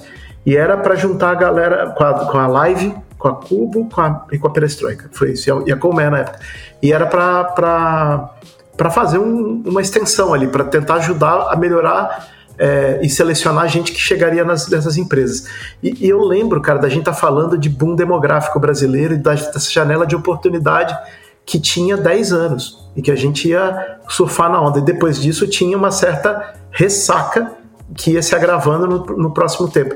Então, o que eu acho, é, muito sinceramente, é que tem uma, um aprendizado para a gente como sociedade, para nossa geração é, que está chegando nos 50, que passou dos 50, tem um super aprendizado, porque você não tem mais aquela estrutura hierárquica que, que, na qual a gente foi ensinado que um manda e o outro obedece, para fazer uma homenagem aqui, é, e, e, manda quem pode, obedece quem tem juízo. Essas relações elas são bem diferentes hoje. Você, é, eu, eu fui fornecedor de agência de propaganda e era terrível ser fornecedor de agência de propaganda, porque basicamente você tinha uma estrutura é, de, de, muito clara que as coisas vinham para você e que você tinha que entregar porque refletia a sociedade, como a sociedade é organizada. Eu acho que hoje a gente tem essa estrutura de uma forma diversa. Eu não estou dizendo que ela é muito melhor do que ela foi, mas eu só acho que ela é diferente. E aí, é, por fim, eu acho que essa coisa que você falou da ansiedade, a Ana tocou muito nessa questão quando falou da questão do essa pauta vai ser uma pauta quando as pessoas de 35 encararem a necessidade de olhar para essa pauta, e talvez isso só vai ser pauta quando ela estiver mais tranquila em relação ao botox desse semestre que ela precisa fazer para manter uma percepção de mercado e tal. Eu acho que isso a gente está longe desse lugar, mas eu acho que a gente está longe como, como sociedade, não como mercado de comunicação, uhum. não como agências de publicidade. Acho que é, é maior esse, esse, esse problema. Só que eu acho que é, eu queria ser mais otimista, como o Casso é, mas eu acho que a gente é uma sociedade fraturada hoje. É, e, e, essa fratura, ela, ela talvez só tenha paralelo nos Estados Unidos, assim. Talvez a gente esteja só à frente do tempo e daqui a 10 anos a gente olhe para trás e fala: tá vendo? A gente já tinha aprendido a lidar com isso antes, os outros caras passaram por isso e a gente tem até lições para trazer. Eu, eu quero muito acreditar nisso, que a gente vá. É, com isso que aconteceu e daqui a dois, três, quatro anos a gente vai ter lições para tirar. Eu, eu é, o André de 20 anos não, não conseguiria enxergar isso. O André de 20 anos estaria, é, desculpa a expressão, rasgando o cu na torneira, porque não teria muito o que fazer. Não é tacando bomba em ninguém, não é matando ninguém, mas, mas estaria com mais ódio do que eu tô. Eu tô tentando achar uma forma de conviver com essas fraturas e, e entendendo que pela primeira vez eu vejo é, que as empresas no Brasil estão é, discutindo temas à frente do que a sociedade. Sim. Não à frente, junto, mas na, na, parte da frente da sociedade, não na parte de trás. Elas estão menos. O mercado de trabalho está menos reativo às coisas do que a sociedade, porque a sociedade está fraturada, ela está dividida. Então tem coisas que a gente falou aqui que são, sei lá, assustadoras para uma parte das pessoas que estão ouvindo. Mas quando você vai e você olha para o mercado de trabalho, isso, são questões que têm que ser tratadas. Não tem como você dar Ctrl Z na, na emancipação da mulher, Ctrl Z na aceitação do diferente. O diferente é parte da vida. É, eu acredito, né? Não, uhum. não, acho que é possível negar. Então, assim, Só... não respondendo nada que você perguntou, eu, eu queria muito ter um otimismo, eu, mas hoje eu acho que tem um trabalho muito duro para ser feito e eu, sinceramente, é, acho que é só na conversa que isso, que isso é possível de fazer. E aí eu acho que é, eu tô muito nessa de ouvir e tal, em, com essa ansiedade do que os 51 anos para mim estão chegando muito logo. E essa oh. tá virada. Só, só um adendo, né? Eu, eu, eu não é que eu sou otimista, é, eu, eu, eu estou, eu estou otimista hoje, talvez. é, que, é que em comparação comigo, é. eu, tô, eu tô vendo otimismo. Não, é que eu vivi isso, e eu, eu não acho que o otimismo é um ato contínuo, não. A gente tem que né, é, é questionar. É que hoje, por uma conjunção de fatores, hoje mesmo, assim, talvez seja um dia um pouquinho mais otimista eu consiga falar isso, mas eu sei que a gente tem uma missão duríssima daqui para frente, não será fácil costurar e o, o país está realmente fraturado. É, mas a gente tem que acreditar, né? Até porque, senão, é, porque o cenário minimamente mudou, né? Então. É, ainda bem que mudou. Ana, encerra pra gente, nos dá uma, uma, um facho de lucidez de futuro. Como é que a gente amarra essas questões todas? Como é que a gente dialoga com essa nova Não, geração? Eu, eu, eu tenho vários pontos, assim, mas eu vou começar por alguns. Primeira coisa que eu acho que tem um aprendizado que está vindo aí dos últimos, dos, do, do, desde sempre, mas que particularmente nos últimos 20 anos com muita força, que é o nosso aprendizado por ver a diferença. Nós, a gente vem de uma sociedade lá de trás que, por alguma razão, escolheu a ideia de igualdade como uma ideia a ser perseguida e isso foi muito deturpado, porque, sob o ponto de vista do direito civil, a questão da igualdade, da equidade, ela é, precisa ser a pauta, mas isso virou uma questão comportamental e a gente resolveu olhar para o mundo e construir uma comunicação, inclusive, que fazia com que as pessoas desejassem ser iguais. Uhum. Iguais do ponto de vista do estabelecimento dos padrões. Os últimos 20 anos a gente conseguiu sair dessa, dessa conseguiu colocar uma outra pauta na mesa que nos levou a enxergar o valor da diferença. E ao enxergar o valor, sim, nós vamos lutar por questões é, que, nos, é, que são caras igualmente para todos nós, não importa em que ponto da diversidade nós estamos, como, por exemplo, o fim da desigualdade, como, por exemplo, resolver as questões que estão destruindo o nosso planeta, nós vamos ter lutas comuns, mas enxergando a diferença e, inclusive, fe dando ferramentas para que as pessoas sejam capazes de fazer essas lutas dentro dos seus dos lugares que elas ocupam nas diferentes camadas de interseccionalidade sobre as quais nós tivemos é, falando. Porque a hora que uma pessoa de 60, que uma mulher preta, trans, de 60 anos, faz 60 anos, vai ser muito mais difícil para ela do que é, vai ser difícil para uma, uma mulher branca ou para um homem branco. Então, são questões complexas. E a gente precisa entender, nós já estamos no momento da curva onde não todos nós, mas boas, boa parte de nós já percebeu que complexo e complicado não é a mesma coisa e que, portanto, nós precisamos abraçar a complexidade e entender que a complexidade, que problemas complexos não são resolvidos apertando dois botões. Nós vamos ter que apertar muitos botões ao mesmo tempo. Então, isso significa, de uma forma bem simples, que nós precisamos agir com intencionalidade. Nós precisamos agir como as pessoas que ganham consciência de um determinado fator agem, ou seja, vendo o problema. A gente tem que parar de fugir do problema. Aquela ideia que é muito comum, eu posso falar de cadeira, porque pelo menos na minha vivência de famílias de Minas Gerais, era uma coisa comum, que é eu não vou falar do problema que ele para de existir. Isso não resolve.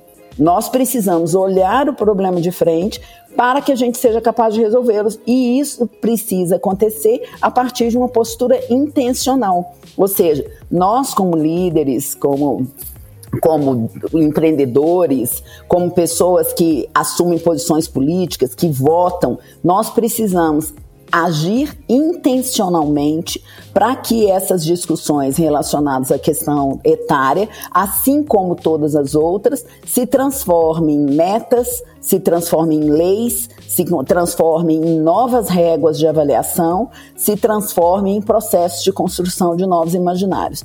Nós somos publicitários, então eu vou trazer um número para a mesa, porque hoje eu, eu sou uma pessoa chegada em número, porque eu sou, como vocês sabem, esse é o meu negócio para vocês, nós somos comunicadores. Como comunicadores, nós estamos na ponta da construção do imaginário.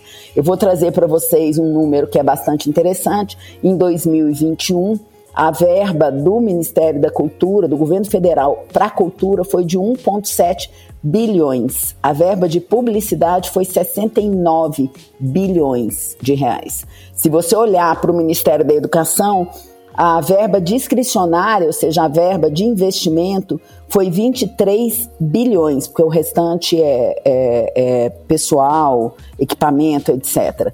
23 bi. De novo, são 23 bilhões em educação contra 69 bilhões em propaganda, segundo o dado do Cantar Ibope. Isso quer dizer que a comunicação criada por nós influencia a cultura. Tá influencia fortemente a cultura. Portanto, a gente que está a serviço das corporações na discussão de como construir imagem e como construir reputação, precisamos ajudar a levar essa pauta para dentro das corporações. Esse também é o nosso lugar tanto para dentro das então dentro das nossas corporações, dentro das corporações com as quais a gente discute, nas palestras que nós ajudamos a, que no, onde nós estamos falando e na propaganda. Essa, esse, o segmento, as pessoas com mais de 50 anos ou elas estão fazendo filmes de produtos anti-age que não devia nem existir com esse nome, é, é, ou elas não estão numa grande parte, numa grande parte é, das vezes, não é que elas nunca estão, mas elas estão raramente. É, é, nós raramente estamos nas cenas. Desculpa, gente, eu frequento Primavera Sound. Eu vou ao Rock in Rio. E eu adoro sexo. E eu adoro fazer amigos e conhecer pessoas novas. É, e eu não tenho problema geracional. Eu adoro trabalhar com pessoas com menos de 20, com, com menos de 20 anos ou com qualquer idade. É, eu não gosto de pessoas chatas, e aí tanto faz se elas têm 60 ou se elas têm 12, sabe? Agora, eu acho que essa, essa é, portanto, eu acho que é possível fazer muita coisa. E eu sou muito otimista. Eu não sou otimista porque eu acho que eu vou ver a mudança. Inclusive, provavelmente eu não vou. Tem uma, eu vou encerrar com uma frase que eu ouvi de que eu achei muito maravilhosa, que é uma mulher com mais de 60 anos, C-level de uma corporação, que usou é, uma expressão que ela falou, que a grande diferença para ela é que quando ela tinha 20 anos, ela colocava a mão para trás e conseguia tocar o início. E quando ela colocava a mão para esticava o braço para frente, ela não conseguia tocar o fim e que o que tinha mudado para ela aos mais de 60 anos é que agora, quando ela esticava a mão para frente, o braço para frente, ela tocava o fim, e quando ela esticava o braço para trás, ela não tocava mais o início. Mas a percepção do tempo e da ideia de que sim, eu estou me aproximando da morte, olha como isso é pânico para as pessoas, é assustadora a ideia de que eu estou me aproximando da morte ela não deve ser uma coisa que nos leve em direção a algo que nos tire fora do convívio social em nenhuma faixa etária.